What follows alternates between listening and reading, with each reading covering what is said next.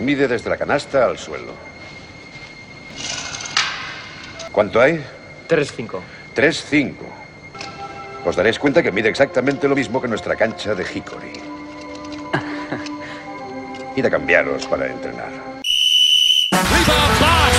Back out to Allen. His three-pointer. Bang! Tie game with five seconds remaining. And Michael has the ball. Again guarded by Shawn Marion. The fadeaway.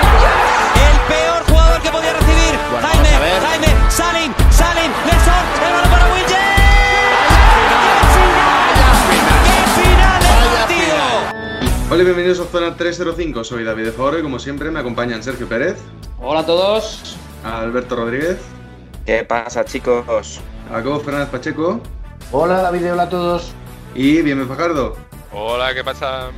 Eh, Sergio Pérez, ya me da miedo preguntar. Directamente, ¿no? bueno, no, eh, he tenido que abortar planes. Eh, si os acordáis, eh, había iniciado mi, mi viaje a Dallas desde el Amazonas, que podía ser cualquier inicio de película ochentera. Eh, En canoa, ¿no?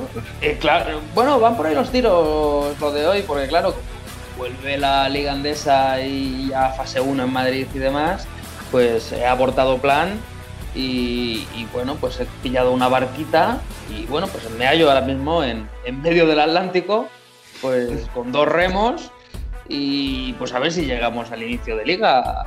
No sé ya, yo si llegaré, pero bueno, si no, pues eh, algo haremos. Pero aquí me hallo, es- es Vas destino Valencia entonces. eh, sí, sí, totalmente. Destino Valencia, o sea, podemos poner hashtag Destino Valencia porque, bueno, si no me pillo una tormentilla de estas atlánticas, pues... Agárrate bien al barco y ya está. Pérez está cumpliendo uno de sus sueños al 50%, tiene un barco ahora. Muy pequeñito, pero un barco. El 40% Alberto Rodríguez, está ¿dónde sobre nos el pueden mar. seguir? Pues nos pueden seguir en Facebook, Twitter e Instagram como arroba zona 305 podcast. Jacobo Fernández Pacheco, ¿dónde nos pueden escuchar? Pues nos pueden escuchar en hasta 10 plataformas. Estamos en Evox, estamos en Anchor, en Spotify, en Apple Podcasts, en Google Podcasts, en Stitcher, en Breaker, en Overcast, en Pocket Cast y en Radio Public. Y en todas estamos como Zona 305. Y Bienve Fajardo, ¿algo que, aportar, algo que añadir? Necesito vacaciones.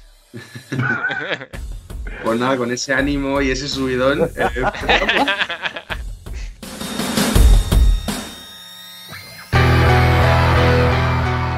y empezamos con un pequeño debate de Euroliga, digamos. Eh, voy a plantear un poquito la situación. Hay una noticia gorda que está es- escalando en otras noticias importantes. La noticia principal es la situación de Fenerbahce, que viene ya de hace bastante tiempo.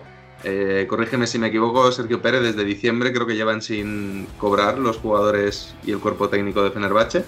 Eso es, desde Y- finales de diciembre. Eso es, o sea, en el año 2020 aún no han cobrado y evidentemente un equipo con una plantilla tan potente como la de Fenerbahce pues no se van a quedar de brazos cruzados mm, y dejarlo pasar, con lo cual Fenerbahce está viviendo un, digamos, una situación de desmontaje, de, el equipo se, todas las piezas están decidiendo irse y eso está llevando a que haya, pues el mercado esté muy movido, ¿no? Porque al final con los jugadores que hay, los grandes equipos de Euroliga, todo el mundo quiere ver qué pesca de la situación de Fenerbahce. En estos días se ha hablado mucho a nivel español eh, de la situación de Costas Lucas, que parece estar a un paso del Real Madrid. Y bueno, si quieres, Sergio Pérez, tú que eres experto residente en, en Euroliga, probablemente el que más sabe del grupo, cuéntanos un poco, si te parece, cuáles son las voces principales que se mueven en el mercado ahora mismo. Bueno, como bien has indicado, en un principio parece que el Real Madrid está muy cerca de fichar a, a Costas Lucas. Todo el mundo tiene bastante miedo por la posible marcha de Campaso, ya que creen que no son jugadores compatibles o que uno viene a sustituir al otro. Está por ver. Em, y luego, ya que estás hablando del Fenerbahce, mm, en un principio Derrick Williams, que había sido su fichaje estrella el año pasado, está muy cerquita de Milán. Al igual que también con destino Milán, eh, Gigi Datome, ¿no? Eh, dos pesos pesados que pondrían rumbo a, la ciudad italiana. Dos fichajes pues que darían yo creo un paso adelante para el Milán. Que yo sepa del Fenerbahce, mm, no sé nada más de jugadores que se van de momento, pero bueno, un jugador muy interesante puede ser Vesely para salir y algunos se quedarán, no creo que se vayan los 15, pero, pero vamos, eh, sobre todo desde Turquía esas son las principales salidas. ¿Hay, ¿Hay algo más en el mercado que se mueva? Eh, sí, hay, hay cositas. Por ejemplo, Calates parece que ya también lo tiene bastante hecho con el Barcelona. Eh, todo esto a raíz de la. También, todo esto son muchas teorías y todavía no está nada confirmado. Eh, pero bueno, también la salida de Pangos en un principio del Barcelona, que acaba contrato y, parece que no van a renovar. Bueno, este último año ha tenido muchísimas lesiones y, no parece que cuenten con él. Para mi error. Valencia se posiciona bastante eh, a favor de ese fichaje, no de Pangos, o sea que puede, puede, que Pangos se quede en España. Y no hay tampoco mucho más. Bueno, Milán también se sigue moviendo en el mercado y ya lo tiene también fichado a Kyle Hines, que se sigue me parece un fichaje muy interesante. Que ha generado y... un de shock, ¿no? En, en CSK. Sí, están haciendo limpia. Están haciendo limpia, ya que también han cortado a sus dos, a priori, el año pasado grandes fichajes, que eran eh, Costas Koufos y, y, Ron Baker, que la verdad es que han defraudado los dos.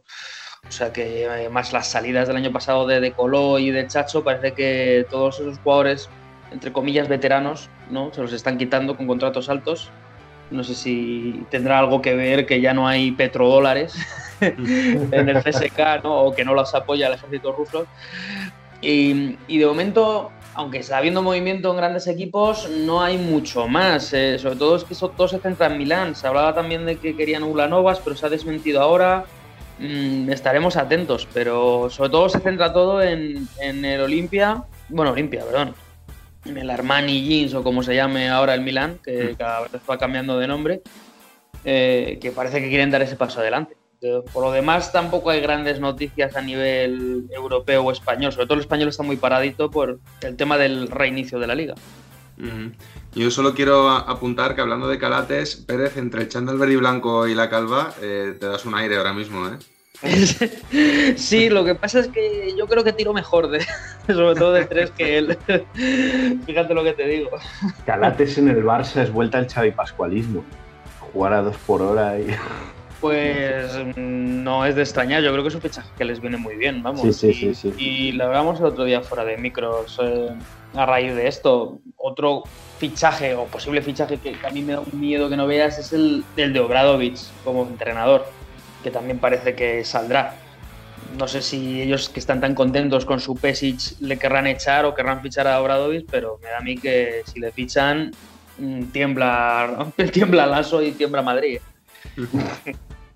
Sí, eso, eso comentábamos, que es que al final, si piensas, ¿dónde puede ir Obradovic una vez que salga de Fenerbahce? La primera respuesta que te viene a la cabeza, por, por cuadrar, por decir, bueno, sí que es verdad, Pesic es buen entrenador, pero eh, pueden dar un pasito más como entrenador si fichan a Obradovic. Si te pones a pensar en otros grandes equipos de los que le pueden soltar una pasta y pueden competir, CSK ya vemos que está en ese plan, además de, que está un poco recortando gastos. Milán tiene a Messina y a ver, Obradovic probablemente sea mejor que Messina, pero creo que estamos hablando del entrenador con más Euroligas y el segundo entrenador con más Euroligas. O sea, el, el salto a lo mejor cualitativo no, no, puede ser tanto a priori como para que te valga la pena echar a uno al que además le has dado todos los poderes, como es el caso de Messina, que es también eh, tiene poderes a la hora de fichar y tal el Madrid no se va a deshacer en la vida del ASO eh, para fichar a Obradovic. Entonces, ¿qué, ¿qué, solución te queda? El Barcelona. A no ser que, como también comentabas tú, Pérez, que pudiese decidir volver a Panathinaikos en plan de ya he ganado todo, ya me da un poco más igual todo. El equipo, a ver, conocemos a Obradovic, al final el objetivo siempre sería intentar pelear por la Euroliga, pero que a lo mejor le dé un poco más igual no ser el equipo favorito a priori, ¿no? Sí, además él se mueve muy bien en ese tipo de equipos y ambientes, en esas, en esas situaciones de, de, ser el underdog, ¿no? Porque ha ganado muchas sí. Euroligas así. Pero bueno, añadir solamente que se me olvidaba la, en un principio también salida de Mike James eh, del CSK. No, ha dicho que simplemente va a salir al mercado a explorar, ya que también es una perita en dulce que ahora mismo me da a mí que bastantes equipos se van a pegar por él. Mike James a lo de siempre, esperando que alguien de la NBA le diga, oye, Sí, sí, totalmente. El único equipo que sabemos al que no va a ir es a Milán, ya que Messina no le quiere, ya que le echó el año pasado. Eso es lo único que sabemos. Que... Y que Milán tampoco puede fichar a todos los jugadores.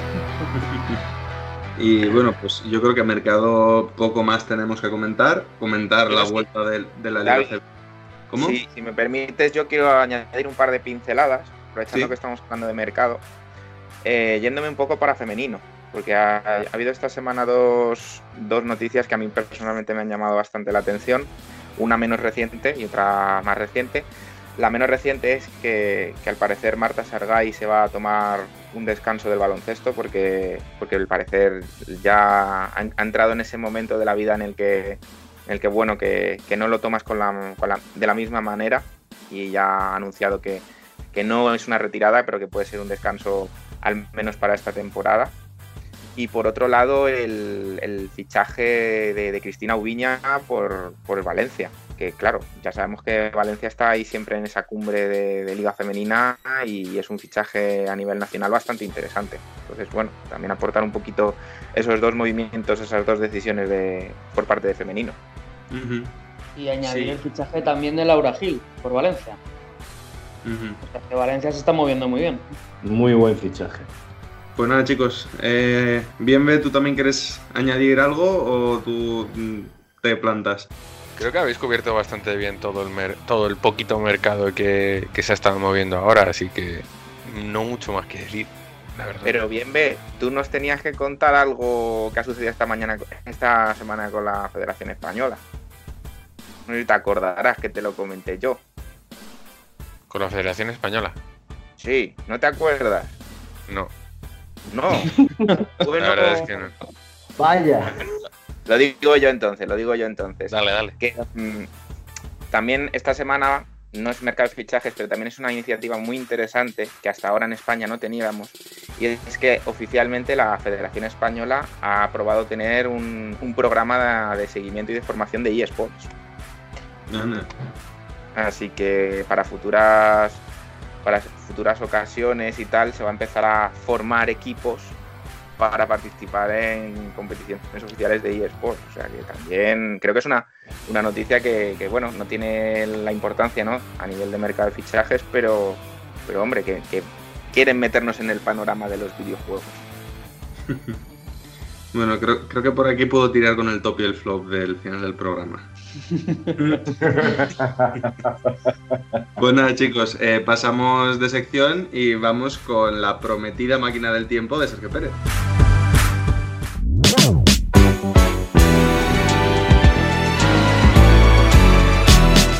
Pues eso es, eh, como ya dije la semana pasada, íbamos a hablar de, este jugador ¿no? que fu- fue imposible para vosotros adivinar, eh, que es Johnny Moore.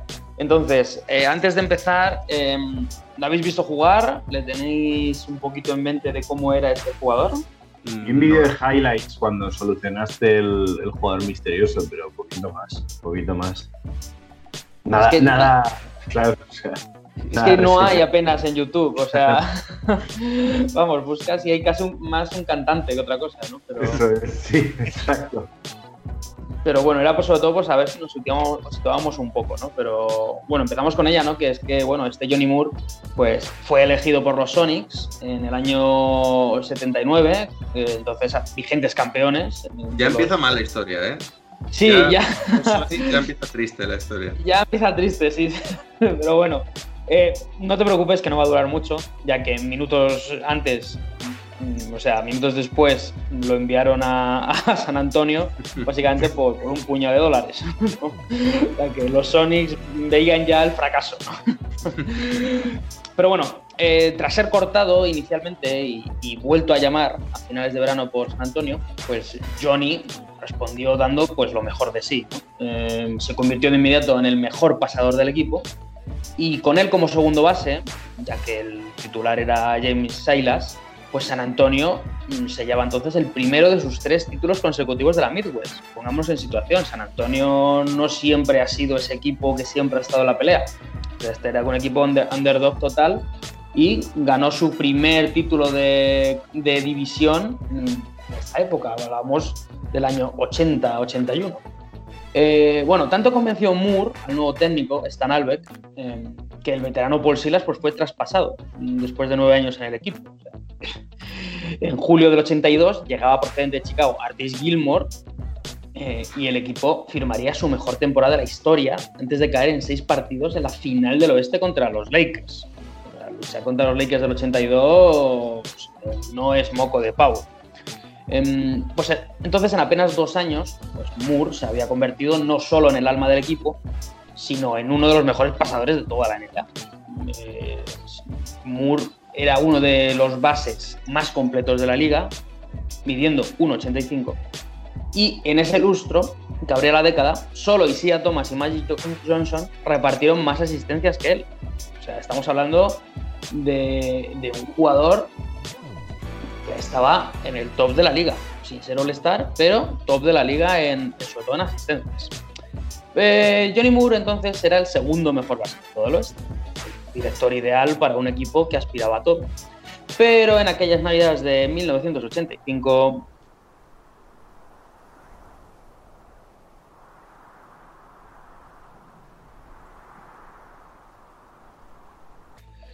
el día 17 de diciembre de 85, eh, los Spurs se ventilaban en casa de los Blazers antes de tomar un avión con destino a Los Ángeles para medirse a los Clippers eh, tres días después.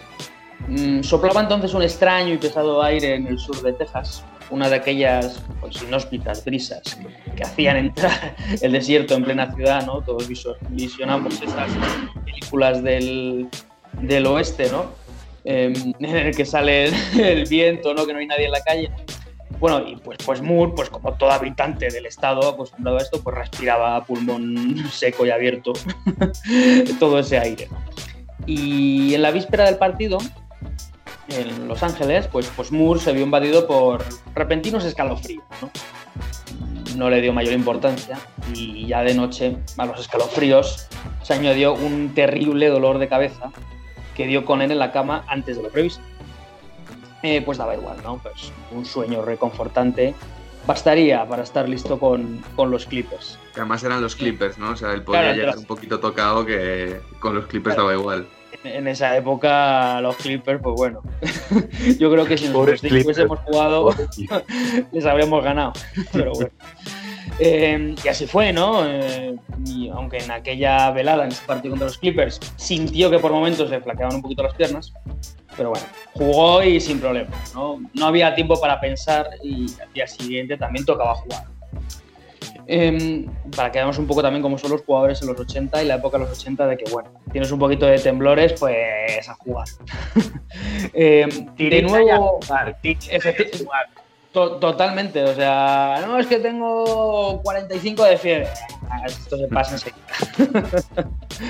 Pero bueno, em, de nuevo en el avión y, con otro destino, esta vez en Denver, eh, aquella jornada los escalofríos pues redoblaron su frecuencia y se hicieron más intensos. Y Johnny, pues ya en pleno partido, empezó a desconfiar de su visión periférica, ¿no? Esto típico de se me nubla los ojos.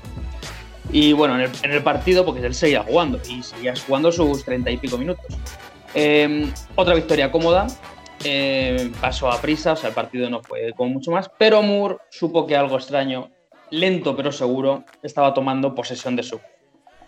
No dijo nada a nadie, ¿no? Tampoco sabía que había cosas, pero no sabía qué. No se preocupe. Transcurrían cinco días, fíjate que llevamos ya más o menos una semana con la enfermedad. Transcurrían cinco días antes de tener que volver a vestir de corte.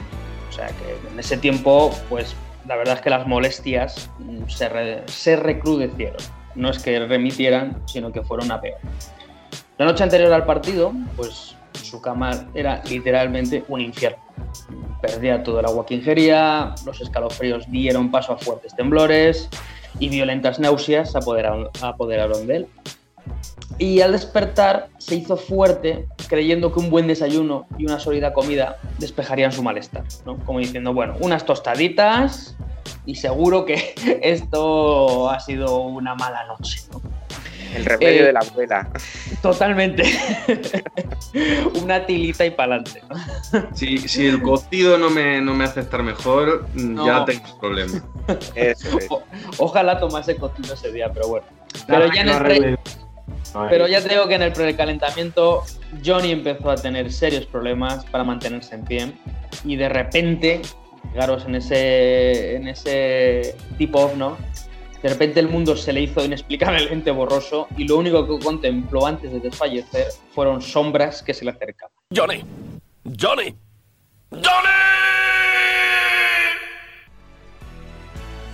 Johnny Moore mm, fue inmediatamente eh, trasladado al hospital. Eh, el equipo médico reconoció todas y cada una de sus dolencias, pero no fue hasta la segunda semana del nuevo año, en 1986, cuando los médicos elaboraron un diagnóstico firme. El día 15 de enero, los Spurs anunciaron que Moore no volvería a jugar en lo que restaba de temporada, sin dar más explicaciones. Em, Mm, Johnny Moore pues había estado expuesto al traicionero viento del desierto. ¿Acordáis este que hemos hablado, esta brisa ¿no? típica del oeste? Eh, y en algún momento pues fue víctima de un hongo invisible, una bacteria cuyo nido entra en- eh, eran de las tierras más áridas del sud- sudoeste de los Estados Unidos y el noreste de, México. La extraña enfermedad que la asolaba era conocida como fiebre del desierto. Ingresado y aislado del mundo, como si tuviera meningitis básicamente, eh, los síntomas pues no disminuyeron.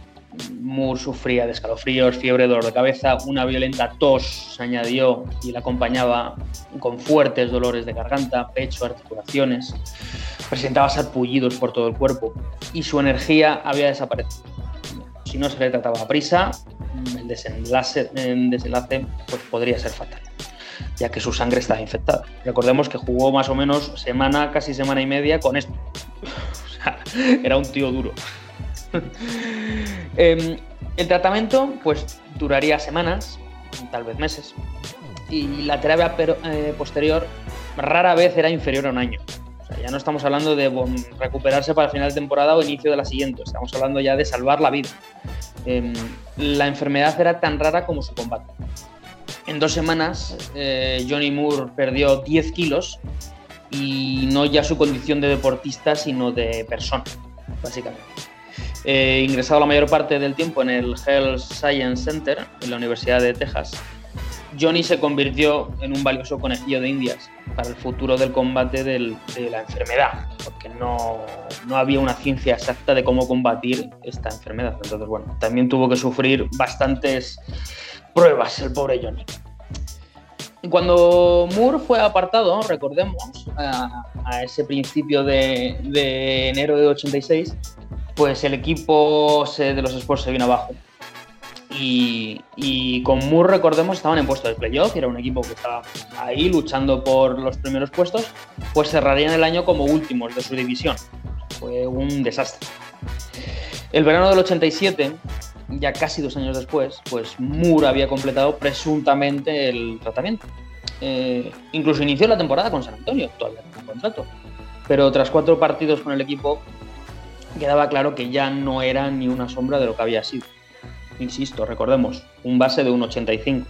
O sea que si ya lo tenía complicado en esa época, pues eh, por su estatura, ahora más. Em, visiblemente delgado y contraído, pues el momento más duro se producía cada noche cuando Bates, que era el entrenador, se dirigía a él para decirle, mira, no creo que te pueda dar muchos minutos, tengo que ir probando a los demás. Eso nos ha pasado a todos nosotros, ¿no? Eh, no te puedo dar más minutos, pero en la NBA se ve mucho, ¿no? Recuerdo, por ejemplo, con Navarro, ¿no? ¿Os acordáis esa segunda mitad de temporada que nadie entendía por qué juega tan poco, ¿no? Era para dar minutos a los demás y a los jóvenes, pero bueno.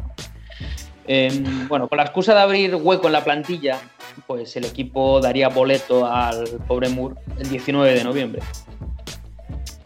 Eh, dos semanas después recibiría una llamada de los Nets, ¿no? Porque todavía tenía un poquito de caché, ¿no? Este jugador había sido uno de los máximos asistentes de la liga, ¿no? Pero bueno, Moore vio abrirse el cielo y se intuyó que con ellos jugaría un total de 10 minutos antes de ser. Y el Pobre. teléfono pues no sonaría más.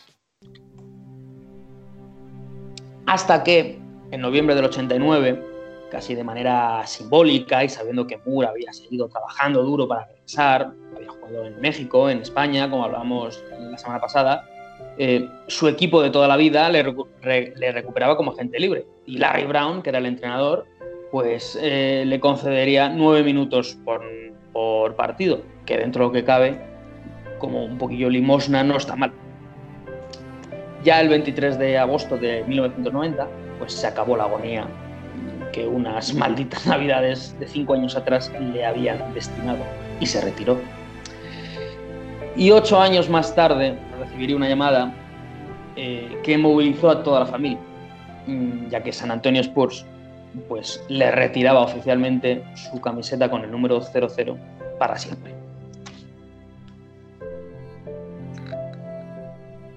Pues dura, pero bonita historia esta de Johnny Moore, por lo menos tiene un final feliz, ¿no? En cierta medida. Sí, dentro de cabe, bueno, al final tuvo el reconocimiento que se mereció por cinco años o más de cinco años bastante buenos. Siempre, siempre es curioso cómo en la NBA, sobre todo, parece que, que a los equipos les cuesta más acordarse de ti cuando estás en activo. Sí, sí, totalmente. Al final en eso, en eso es un negocio un poquito implacable, pero, pero bueno, que al menos una vez te retiras tengan el detalle, ¿no? Siempre de decir, pues te vamos a retirar la camiseta o tal. Bueno, se agradece. Pero siempre me parece muy curioso cómo mientras estás jugando y tienes este tipo de problemas, eh, la liga es un poco más fría en ese sentido. Sí, sobre todo muy dura, ¿no? Que al final, bueno, se le esperó, entre, entre comillas, ¿no? A que, que se recuperara, pero, pero claro, a la mínima que no das el nivel, patada y a seguir, ¿eh? Claro. Pero, pero bueno, esto es así, eh, siempre ha sido así y esto es así y será así. O sea que es una pena para este jugador, ya tengo que era muy bueno, recomiendo ver imágenes suyas, tampoco hay muchas en YouTube, pero era un base muy completo y aunque pone 85 era bastante espigadillo y muy atlético, ¿eh? vamos, le he visto yo machacar a dos manos. que era muy buen jugador, lo que pasa que claro, como tantos en la liga. Claro. Pues nada, muchas gracias Pérez por tu máquina del tiempo y te damos paso, Alberto, para que nos des la primera pista del jugador misterioso.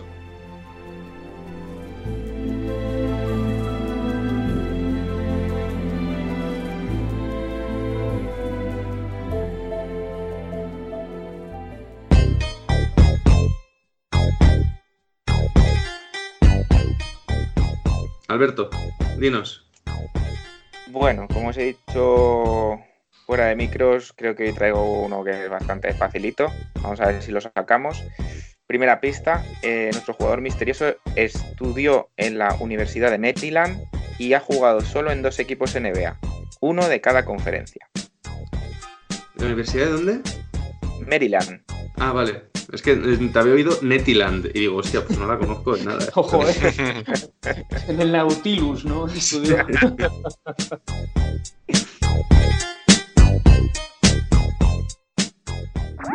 Síguenos en redes. Estamos en Twitter e Instagram como arroba zona 305 podcast. Zona 305. Únete al equipo.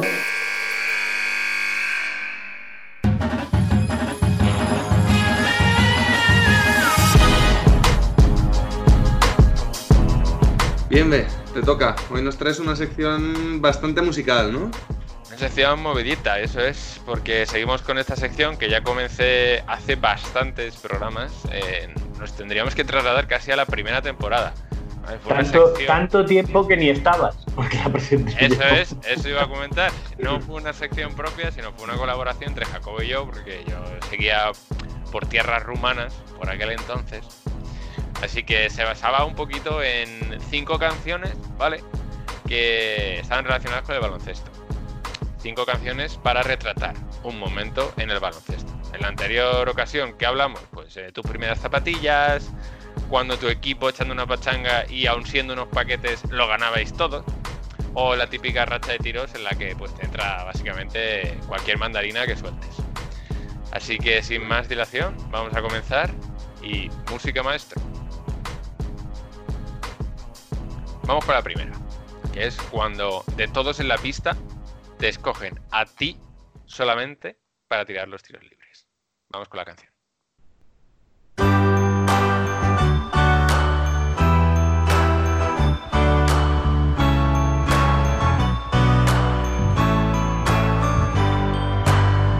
Well, you can tell everybody. Yeah, you can tell everybody. Go ahead and tell I'm the man, I'm the man, I'm the man. Yes, I am, yes, I am, yes, I am. I'm the man, I'm the man, I'm the man. Pues esa sería la primera de las canciones de Allow Black. Me, me ha parecido un título cojonudo para esta sección. I'm the man, ¿no? ¿Quién Por no ha he pensado pensado que íbamos a, a resolver el jugador misterioso. Esta ¿Quién no, ha tenido, ¿no? quién no ha tenido alguna vez esta sensación a la hora de que cuando estás en la pista y la típica falta en la que simplemente tiros libres, tiros libres o tres segundos en zona, te dicen, tú los vas a tirar? Vamos, me parece uno de los mejores eh, retratos que hemos tenido para, para canción y momento.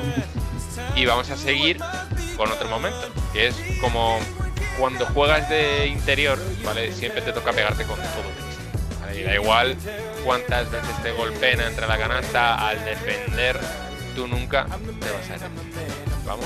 La con la que lo dice Vierne que se nota que ha jugado de interior toda su vida, ¿eh? Ay, señor, si es que otro más tenía que decirlo. Yo jugaba de interior cuando estaba en el colegio, ¿vale? Vamos con la canción. I'm chipos, man. I got this, yeah.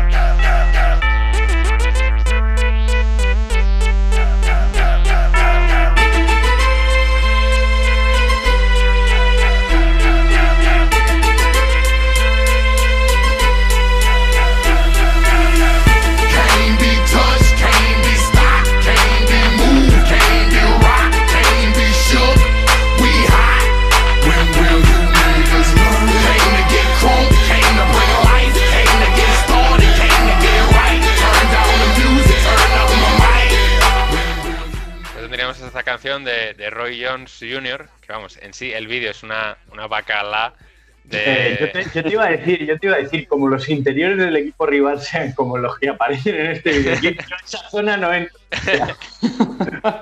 Ahí, muy, muy gangsta todo, con todo el mundo ahí. Pero cuando vi el vídeo por primera vez me pareció estupendo y dije, este es, este es el típico momento de, de dureza en el que a muchos de nosotros nos gustaría presumir. Y creo que hay, hay mucho interior que se, siente, que se siente identificado con este tipo de canciones a la hora de aguantar la posición en los bloqueos, cuando te toca aguantar al- esa penetración que, que básicamente parece imparable, pero aguantas con los pies parados. Y no sé, me parece un momento súper chulo que retratar.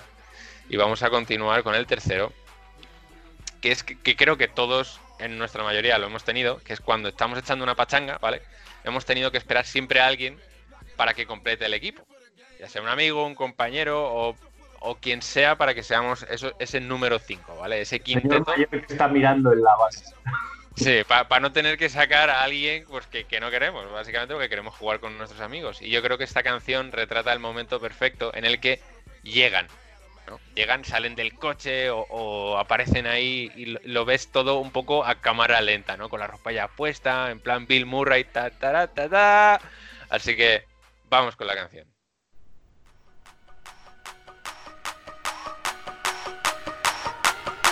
Okay, it's rap packed to my pulse flat. We keep it real, no false rap. I got four cars and they all black. Got four bras and they all that. We call that ballin'. Doing this is my calling.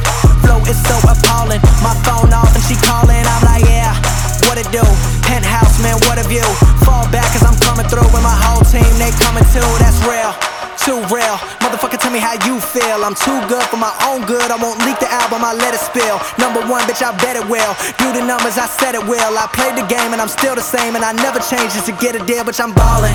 ballin'. I came from nothing to something like it's nothing. Yeah, you know I done it. That is no discussion, bitch, I'm ballin'. Bueno, ¿a quién no le ha pasado esto? Básicamente. A ver si alguno de vosotros no ha tenido este momento en el que deseaba con todo su ansia que llegara ese colega o ese compañero para completar el quinteto y salir ya a jugar. No sé, si Todo en la, con la llamarse, anterior.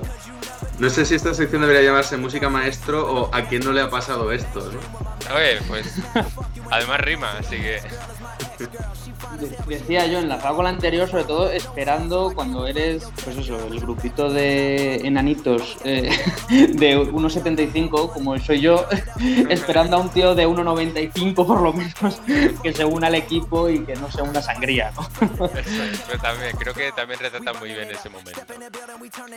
Yo he sido más. Sí. el que llega. Sí, sí. Lo, puedo asegurar, vamos. Luego también hay días en los que básicamente sale todo. Da igual lo que pase y el equipo que tengas, ¿vale? Entre los tiros, robar balones, tapones y no lo haces solo. El equipo acompaña y, y como que todo se convierte en una fiesta, ¿no? Te lo pasas genial, eh, estás ganando y estás mm, básicamente destrozando equipos que claramente son superiores que tú. Por lo tanto, la canción para ese sentimiento es la siguiente. Vamos con ello. I never wanna waste your time. My life. So precious. Is yours, is mine. And look at the time. My God. So precious. Is yours,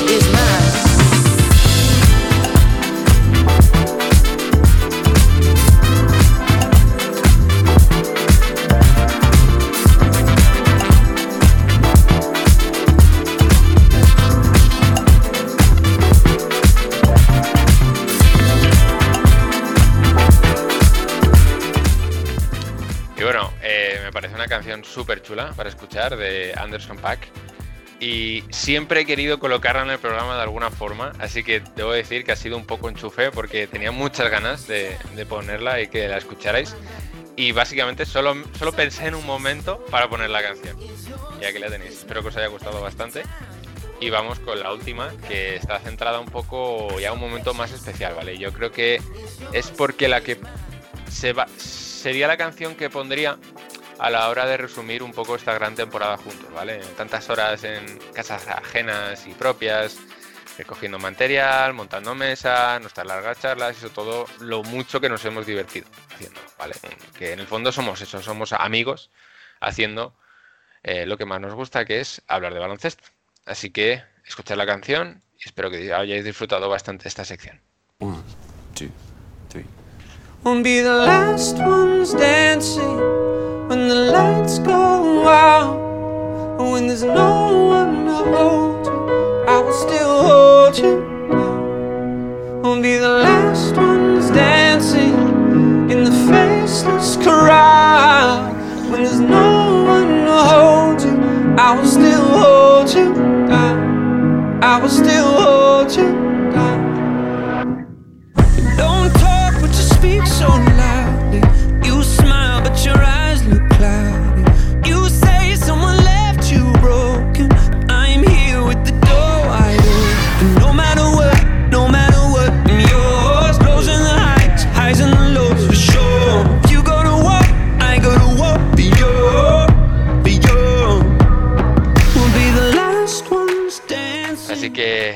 hasta aquí llegaría, chicos, la sección. Espero que os haya molado bastante. Si no conocíais las canciones, espero que os hayan gustado. Y también decir que debido a esta sección vamos a montar una playlist para el programa, que vamos a ir añadiendo canciones todas las semanas. Y la podéis encontrar por zona 305 playlist en Spotify. Pues muchas gracias, Benbe. Yo creo que queda una lección muy chula. Tu dedicatoria del final especialmente bonita. Eh, aplauso por mi parte. Y nada, pues eh, si nadie más quiere comentar algo sobre la sección de Bienve, nos iríamos con Alberto y la segunda pista.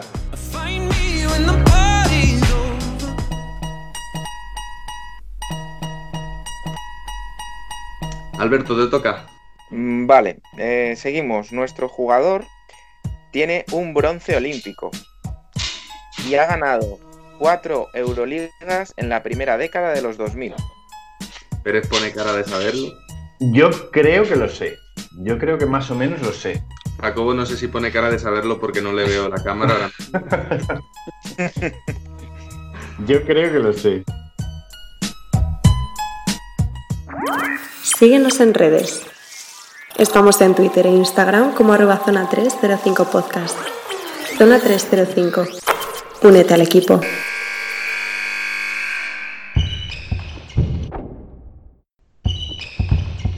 Bueno, para rematar, Jacobo, ¿qué nos traes hoy?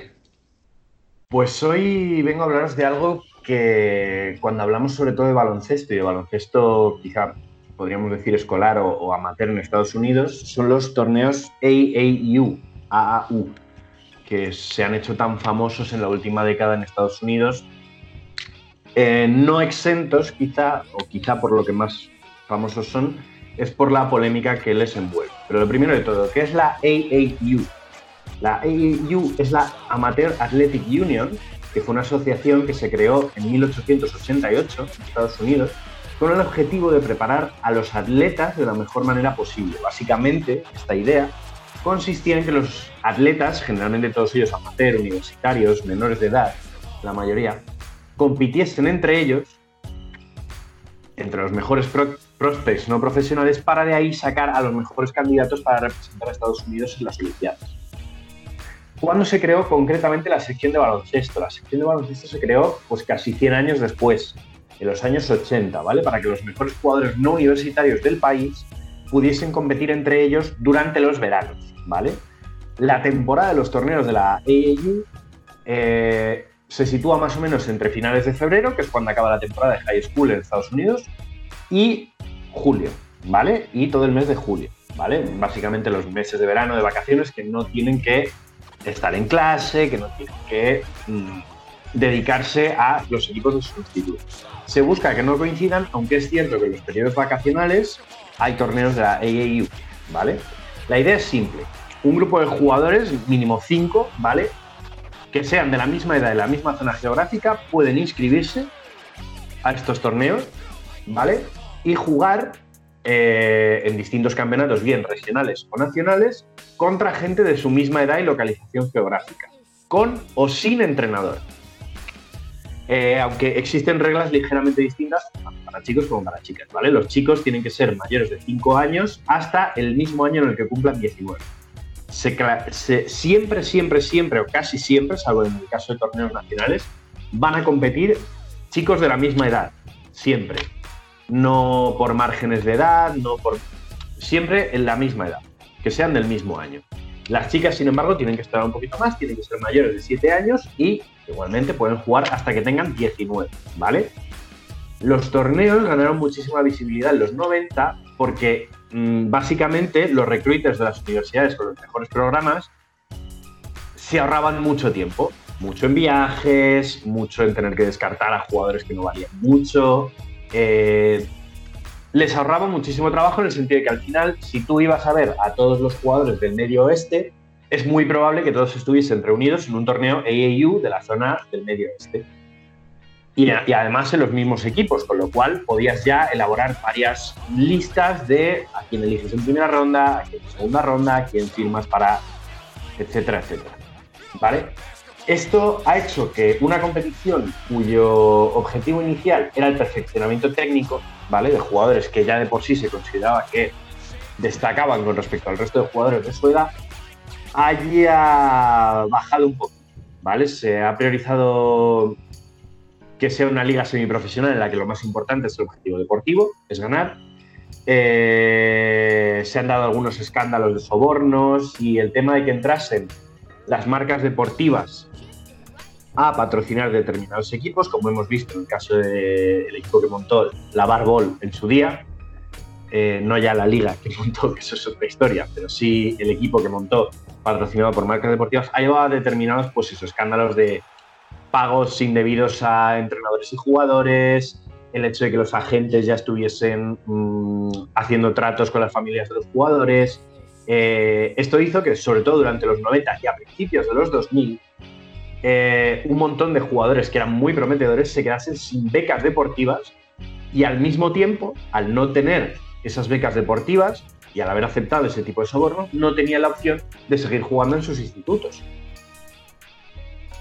Eh, esto, esto, ha llevado, sobre todo en la última década, a que las figuras más reconocidas del deporte en Estados Unidos eh, hayan sido muy críticas con este sistema de competición. Ejemplo por ejemplo, Steve Kerr, que dice que es una liga contraproducente. ¿Vale? En la que la obsesión por ganar hace que los equipos apenas entrenen. ¿Vale? Son equipos de jugadores muy talentosos. Zion Williamson, prácticamente todos los highlights que se vieron de él antes de llegar a la universidad eran de torneos AAU, los que jugaba con otros jugadores buenísimos. Kobe Bryant no se cortó, dijo que es una competición horrible y estúpida, que no enseña a los jóvenes a jugar al baloncesto ni los fundamentos del juego. Greg Popovich más o menos por los mismos derroteros, porque dice que desde que los programas de la AAU se dedican a formar a los chicos todo ha ido cuesta abajo. Y el propio Charles Barkley, que sí, no tiene las instituciones más lúcidas de este mundo, eh, dijo algo que en mi opinión es muy cierto. Este tipo de competiciones crean un falso sentimiento de pertenencia y superioridad a los jugadores eh, que hace que vean las críticas a su juego o los posibles aspectos a mejorar que un scout o que un analista deportivo puedan hacer de ellos como un, como, como, como un ataque, como odio. Y, eso al final pues genera los problemas de actitud que a veces vemos en muchos novatos que llegan a la NBA después del one and done. Han estado tan acostumbrados a jugar en ligas en las que nadie se preocupaba por su formación balon- baloncestística o no baloncestística, que pues protagonizan ciertos capítulos pues un poco eh, vergonzosillos, ¿no? Pero aún así, dentro de todo, la AAU tiene una serie de pros y es la competitividad. Por, pura carga de talento, al final juegan los mejores jugadores de Estados Unidos y no de Estados Unidos, porque también hay jugadores internacionales participando en los institutos, y hay un campeonato nacional, cosa que a nivel de institutos no es tan, tan habitual. Eh, también, pues que al final, al estar la mayoría de los scouts de las universidades en esos torneos, la posibilidad de obtener una beca deportiva aumenta para todos los jugadores que se presentan a un torneo de AAU. Pero también tiene una serie de contras. Ganar es más importante que tu desarrollo como atleta, con lo cual es muy probable que un jugador que con 17 años ya mira 2.15 no tenga el mismo desarrollo que si hubiese tenido un entrenador encima durante toda su infancia formándole en movimientos y fundamentos del juego. Y al mismo tiempo, pues muy malos entrenadores. La mayoría de los entrenadores de esos equipos, salvo excepciones que quizás suelen ser las de exjugadores profesionales, ¿vale? La mayoría de esos entrenadores ocupan el rol de entrenador a modo únicamente nominal. Con lo cual, eh, ahí sigue alimentándose la polémica de que quizá habría que recuperar un poquito el baloncesto escolar, mm, con las ideas que tiene la AAU de que exista un torneo nacional, de que los torneos en verano no se detengan, mm, de a lo mejor reducir eh, o separar por divisiones eh, los equipos que compiten a nivel escolar, pero claro, se están dando una serie de escándalos que mm, hacía mucho tiempo ya se daban en la NCAA y que están escalando a las categorías más bajas, que al final es un poco la consecuencia inevitable. Pero bueno, era un poquito para que conocieseis cómo funciona el baloncesto de menores al máximo nivel en Estados Unidos. Que al final estos chicos todavía no entrenan como profesionales, pero sí juegan con ese nivel de exigencia. Recordemos que en estos torneos se juegan 4 5 partidos al día. Joder, justo me lo has dicho en la última frase. que lo iba, a- lo iba a decir, ¿no? Eh, que también, vamos, tenía yo entendido que pues, sobre todo LeBron James también se ha mostrado en contra de este tipo de, no de competición, sino de sistema de jugar eso, cuatro o cinco partidos, porque se ven muchas lesiones y bueno, imagínate el, eh, la alimentación que tienen que tener estos chavales, que es lo lógico en este tipo de torneos, que es eh, todos al McDonald's y, y ya está, ¿no? Y también a raíz de lo que has dicho del tema de entrenadores, que has comentado que al principio eh, como que podían o no tener entrenadores, pues yo creo que ahora es como la solución intermedia, ¿no? Vale, no queréis entrenador, pero tenéis que tener como un mayor de edad por ahí, bueno, pues ponemos uno de pega, ¿no?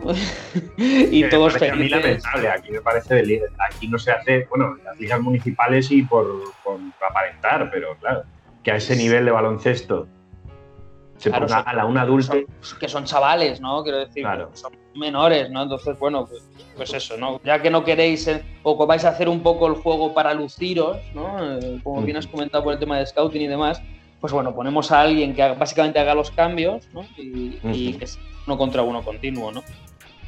Sí, yo creo que ah, esto es una buena demostración de que al final muchas veces alabamos el modelo estadounidense y bueno, al final con razón, son la mayor potencia del baloncesto, pero no es solo todo lo que reluce, ¿no? Al final creo que también tenemos que ser capaces de ver las cosas que no funcionan y en esto yo creo que se ve una de las claves por las que cada vez más los jugadores europeos llegan eh, más preparados para dar un impacto eh, desde el minuto uno. Porque la manera de entrenar de aquí sí que es verdad que tú ya llegas con un bagaje táctico, con la técnica más pulida, te entrenan de manera que tú cuando llegas ya eres un jugador completo. En la NBA muchas veces vemos eh, jugadores que acaban siendo mm, magníficos, grandísimos, los mejores jugadores, pero sí que es verdad que el primer año ves que les faltan cosas y que realmente aprenden a ser jugadores de verdad en la NBA. Y está muy bien que la NBA se preocupe de enseñar y hay entrenadores, se me ocurre por ejemplo Scott Brooks, que al final es el típico entrenador que los sueles fichar por su desarrollo de jugadores. eh, se me ocurre Vini del Negro en su momento, que era como siempre el entrenador al que fichabas antes de fichar ya al entrenador estrella, porque te, te creaba una muy buena base con los jugadores jóvenes pero creo que no debería por qué ser así y al final realmente esos jugadores están perdiendo años entre comillas de carrera, de carrera al máximo nivel por no aprender ciertos conceptos. Al final no todo es en, me entreno en tirar triples de 9 metros, sino que a lo mejor si no tienes un 5% peor porcentaje de 9 metros, pero eres capaz de defender, eres capaz de cortar, eres capaz de leer las defensas, eres capaz de entender muchos otros aspectos del juego, vas a ser mucho mejor jugador, ¿no? Es un. Al final, aunque la idea del sistema era, era muy positiva, porque estaba enfocada a una época en la que Estados Unidos, sobre todo, llevaba a jugadores universitarios a las Olimpiadas, eh, era muy, muy inteligente desde el punto de vista de, pues, si vamos a llevar universitarios, por lo menos que sean los más jóvenes y los mejores de los mejores. Quiero decir, un, un ley de supervivencia más fuerte. ¿Cuándo se complicó el asunto? Cuando a entrar dinero cuando ciertos jugadores profesionales o ciertas marcas deportivas empezaron a meter bolsillos, en eh, meter dinero en los bolsillos de los entrenadores, eh, a patrocinar a los equipos, a darles zapatillas, etcétera, etcétera, etcétera. Que no digo que en todos los casos sea negativo. Chris Paul tiene un equipo de AAU que ahora mismo quizá está formando pues algunas de las mejores promociones de novatos salen de ese equipo. Entonces, Sí, pero este, este debate también, me acuerdo que llegó también un poco a, raíz de Luka Doncic, ¿no? De- del Sí. tema de cómo nuestros ¿cómo es chavales... necesario era? Sí. Claro, ¿no? Y, y nos- vemos que en Europa hay un chaval de 16 años que lleva compitiendo tres años al máximo nivel y en cambio por nuestro sistema, eh, hablo del sistema estadounidense, los de 16 años están jugando pues eso, cinco partidos en, un sábado y de aquella manera, ¿no? Que, bueno, todo también viene un poco a raíz de autocrítica, sobre todo por parte de los estadounidenses, pero como bien ha dicho David, es importante remarcarlo, los estadounidenses son los mejores. O sea que algo bien estarán haciendo aunque su sistema fracase. Como, como empiecen a hacer las cosas como en Europa, cuidado. Pues sí, eh, chicos, Alberto, bien, ¿me- ¿queréis comentar algo? Yo sí, sobre todo en lo último que acaba de, de decir Pérez. O sea, al final son muchos, son muchos. Hay muchos americanos locos y muchos jugadores y todos les mola, o a muchos les mola el básquet. ¿Cómo no, cómo porcentualmente no va a salir siempre una gran cantidad de jugadores de, mucha calidad, ¿no? Al final, yo creo que eso más, como has dicho, como has dicho tú, David, eh, no, no es oro todo lo que reluce, ¿no? ¿Cuántos cuerpos, por así decirlo, hay que dejar por el camino eh, para llegar a, a- estos resultados, ¿no? Que, al final, pues bueno, que tienes eh, entre 400, 500 jugadores o más entre NBA, G League y tal, que perfectamente siempre puedan hacerte una selección de Estados Unidos competitiva. Pero, pero ¿qué pasa por el camino?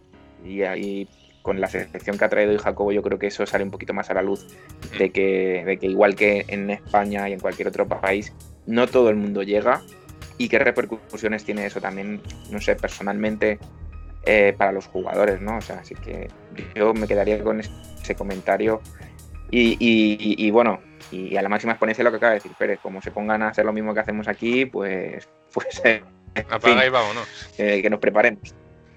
Sí, yo quería resaltar un poco esto último que ha dicho Alberto en relación a que, sobre todo a esos que no llegan, ¿no? O sea, porque en, en Estados Unidos es cierto que es más fácil tener éxito en el deporte porque las instituciones están hechas para ello. Es decir, todas las becas eh, de universidad son más fáciles de conseguir en Estados Unidos en relacionado con el deporte que en otros países como en Europa, por ejemplo, porque en Europa básicamente no las hay. Así que es tiene sentido que formen tanto a los chavales desde jóvenes para mm, dedicarse al deporte. Que básicamente su futuro es el deporte y en la universidad eh, o vas por eh, notas o por dinero o por deporte. Esas tres son las condiciones. Y muchas veces, aunque tengas buenas notas, no tienes el dinero para pagarte la universidad. Entonces es un poco eso, ¿no? De que eh, si son de los mejores jugadores del mundo, los estadounidenses, si hay tanto, es principalmente porque se les prepara para ello desde que son súper pequeños, porque la sociedad está hecha para eso. Es mucho más importante el deporte que los estudios en muchas ocasiones. Y creo que ahí deberíamos tener un poquito de equilibrio. Aunque no vaya mucho con esta sección, sí, lo sé, pero iba un poquito relacionado con lo que decía Alberto, de qué pasa con esos jugadores que no pasan el corte. Pues que muchos no están preparados aca- académicamente para seguir y se quedan en el olvido, absolutamente. Claro, y un último apunte muy breve, lo que decía Jacobo, esos jugadores que por aceptar eh, mm, becas o lo que, o sea, becas no, por aceptar pagos sobornos, se quedan sin poder seguir en high school y sin poder recibir becas deportivas para seguir en la universidad. Al final esos chicos que pasa, que a lo mejor tenían un futuro brillante incluso de NBA y se han quedado por el camino por eso, no porque no diesen la talla como jugadores. Y bueno, pues nada, muchas gracias Jacobo, creo que es muy interesante. eh, Ah, un placer. se- secciones de estas de, de básquet amateur es de mis favoritas porque es una realidad que la verdad conocía muy poquito. Y, y creo que es muy interesante sobre todo ver eso, que cuando traemos cosas de Estados Unidos parece que solo todo es bueno y todo es brillante y todo qué bonito el baloncesto allí, pero también hay cosas que no funcionan y es muy interesante verlas.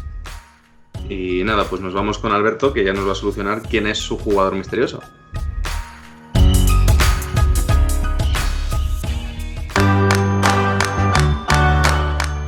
A ver, Alberto, un- última pista, a ver si aciertan eh, Pérez y Jacobo. Yo creo que sí, o sea, ya os he dicho que tampoco iba a ser muy difícil. Vamos a seguir con el número 4, ¿vale? Que, que ya lo hemos dicho en la segunda pista. Y es que nuestro jugador misterioso ha ganado cuatro ligas distintas europeas y cuatro copas distintas. Sin embargo, hay dos países donde no ha realizado este curioso doblete, que son en Eslovenia y en Lituania. No, yo ya, yo ya lo he perdido, yo ya no, no estoy tan seguro. Es Eslovenia. Ha cambiado todo, ¿no? no sé, yo- es que con la segunda pista ya más o menos sí que yo creo que lo tenía. Y aunque ese Eslovenia me descuadra, yo puede que lo sepa. Tengo pista del tonto, ¿eh? Pero ver, es muy, muy del tonto. Es ¿Nos muy, muy del tonto. ¿Nos repites las tres? Sí, por supuesto. La primera, estudió en la Universidad de Maryland y jugó en solo dos equipos NBA, uno de cada conferencia. Segunda pista, tiene un bronce olímpico y ha ganado cuatro Euroligas en la primera década de los 2000. Y tercera pista, ha ganado en cuatro ligas distintas europeas y en cuatro copas de distintos países europeos, es decir, copas como tal. Sin embargo, hay dos países donde no consigue realizar este curioso doblete de Liga más Copa, que son Eslovenia y Lituania. O sea, entonces fue un jugador de los 2000. A ver, a- yo creo que solo hay un jugador de los 2000 que haya ganado cuatro Copas de Europa. De Maryland. Es que yo no sé si estudió en Maryland. Creo, creo que me suena que sí que tuvo formación estadounidense. Y, y, hombre, Alberto, los dos equipos los tienes ahí en los NBA, los donde jugó. Los, los- los sé, los sé, yo sí los sé. Los he buscado y Vale, los vale. sé. Eh, son Warriors y Pacers. Vale, por, tu, por tu cara puede que haya acertado. Yo no caigo, yo no lo sé. No lo sé. No tengo ni idea. Bueno, yo, yo me lanzo, me lanzo a la piscina porque veo, veo, veo que no lo sabéis. Yo digo que es eh, Sarunas Yasikevicius. Coño, claro. Correcto. Joder, claro. Dios. Bueno, eh, la pista del tonto era que Panathinaikos, Zalgiris, Barcelona, Maccabi y Fenerbahce, sus equipos más importantes durante su carrera como jugador, eh, y os iba a decir que actualmente en uno es entrenador, ¿vale? Eh, las ligas en las que consigue el doblete es en España, en Turquía y en Israel. Sin embargo, en Lituania y en Eslovenia, en una consigue liga y en otra consigue copa. Eso es lo que hace que tenga pues, pues, cuatro copas distintas y, y cuatro ligas distintas. Muy Claro, bien. Maryland me, había, me lo había quitado de la cabeza por completo a Jessica Vicious. No caía yo que hubiese estudiado en Estados Unidos. Oye, pues muy, muy buena, muy buen jugador misterioso, muy, muy bien salirte de, de jugadores NBA. Aunque bueno, técnicamente lo haya sido, pero salirte de jugadores que se conocen por su etapa NBA, sobre todo. He, he ido al despiste. He empezado por donde creíais que iba a empezar y luego me, me he ido. Sí, Nos pero a mí no me pillas, no me pillas, Alberto, no me pillas. Uy, e- es Eslovenia, es Eslovenia. Uy. Me he descuadrado un poco, pero las pistas eran evidentes. Sí. Y bueno, terminamos el programa con nuestro top y flop, con nuestro mejor y peor de la semana. ¿Quién es el primero que quiere enfadar hoy a Pérez? Pues Bueno, yo hoy, lo- hoy los míos están muy currados, hoy no hay tonterías. A ver, Jacobo. Yo, eh, mi top es la decisión que ha tomado Mac McLang de, de pedir la transferencia de universidad al ver que no iba a ser elegido en el draft este año, ha decidido retirarse a tiempo y va a jugar un año más y lo va a hacer en Texas Tech y al parecer un sistema que se ajusta mucho más a lo que él espera de cara a su elegibilidad el año que viene para, el NBA. Me parece que siendo un jugador de sus características, un base blanco, aunque muy atlético, de un 88 le viene bien eh, dilatar la experiencia universitaria lo máximo que pueda. Eh, recordemos que viene de promediar en Georgetown 15 puntos, 2 asistencias, 3 robos de balón. Eh, siendo sexto hombre, también hay que recordarlo. Eh, creo que es un chaval que tiene un futuro brillante, yo ya he estado como, como muy fan de él y mi top es que haya tomado una decisión tan sabia tal y como se vive el baloncesto ahora mismo. Y mi flop, pues un poquito que, que se nos está acabando ya la, la segunda temporada de zona.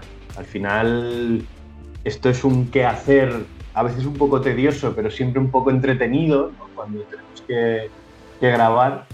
Y, me pone un poquito triste. No, no porque, no porque me, haga regocijarme de alegría tener que editar los programas, pero, pero sí por, por el hecho de que al final es hablar todas las semanas de, de lo que nos gusta y, y bueno, que estemos acabando ya un poquito tristón. ¿Quién sigue? Eh, bueno, voy yo. Eh, eh, top, Jalen Brown, eh, ya que eh, esta noche española, mm, día estadounidense, como queréis llamarlo, se ha pegado 15 horas de viaje en coche desde Boston para ir a las protestas contra el racismo en Atlanta. ¿No? Y, y que sus declaraciones diciendo que el ser jugador NBA no le excluye para, para protestar y que si no dices nada eres parte del problema. Bueno, ya sabemos que Jalen Brown es un jugador súper inteligente. Candidato demócrata en 2040, yo lo veo. Totalmente. Entonces, bueno, mi top para él, que bueno, parece ser que es el único jugador que muestra realmente ser activo en este tema, aparte de los, los típicos tweets.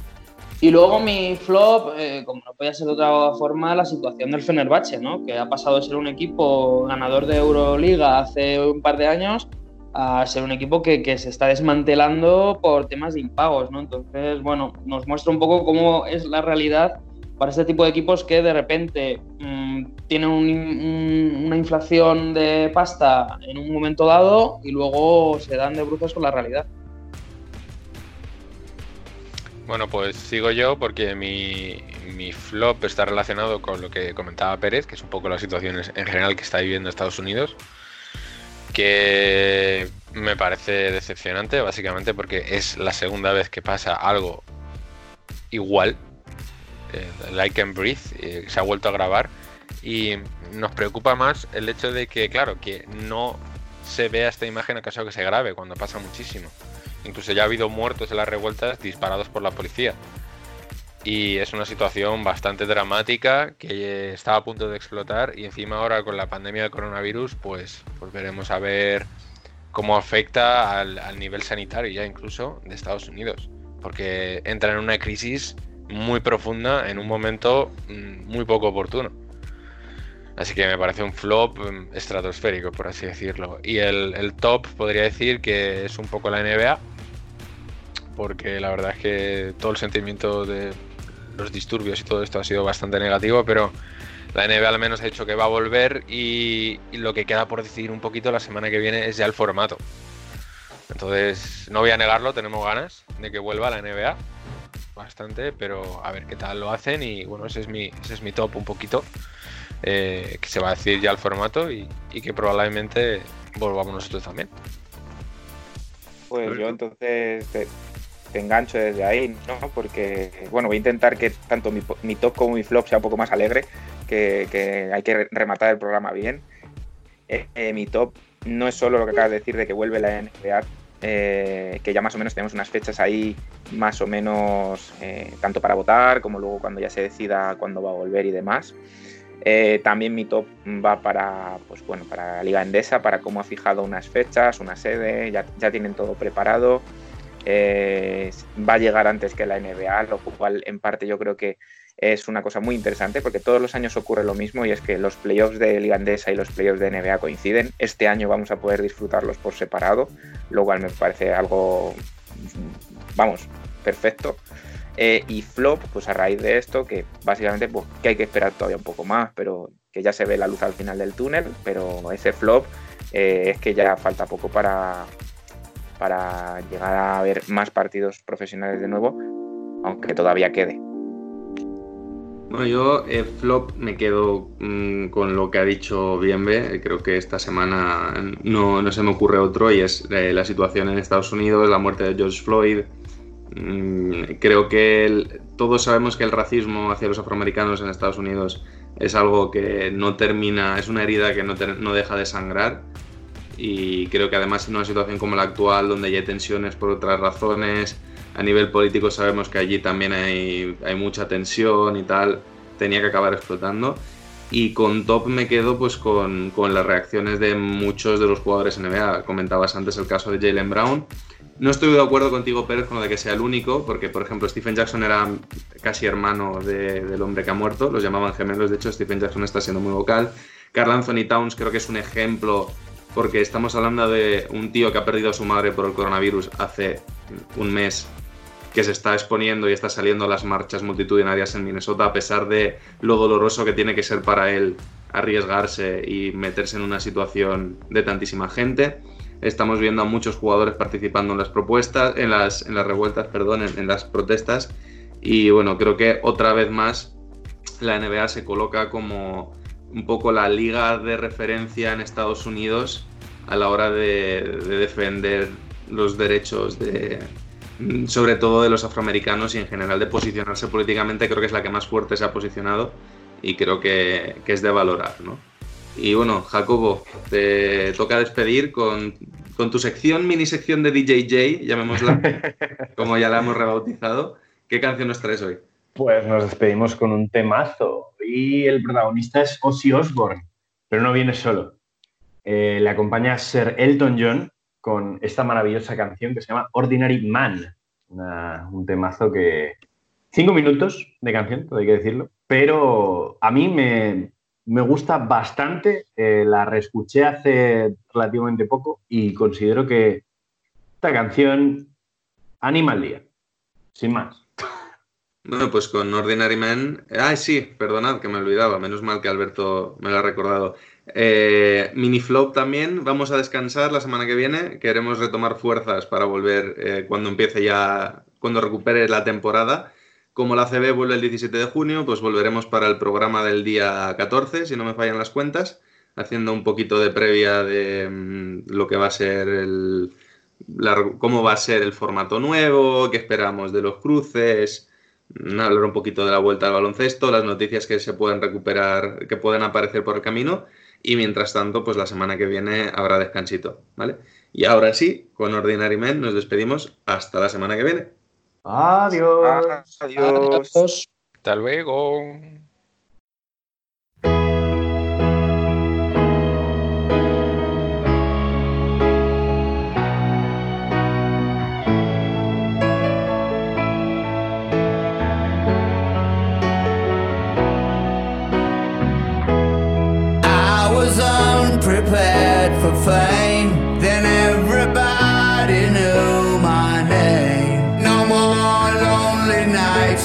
all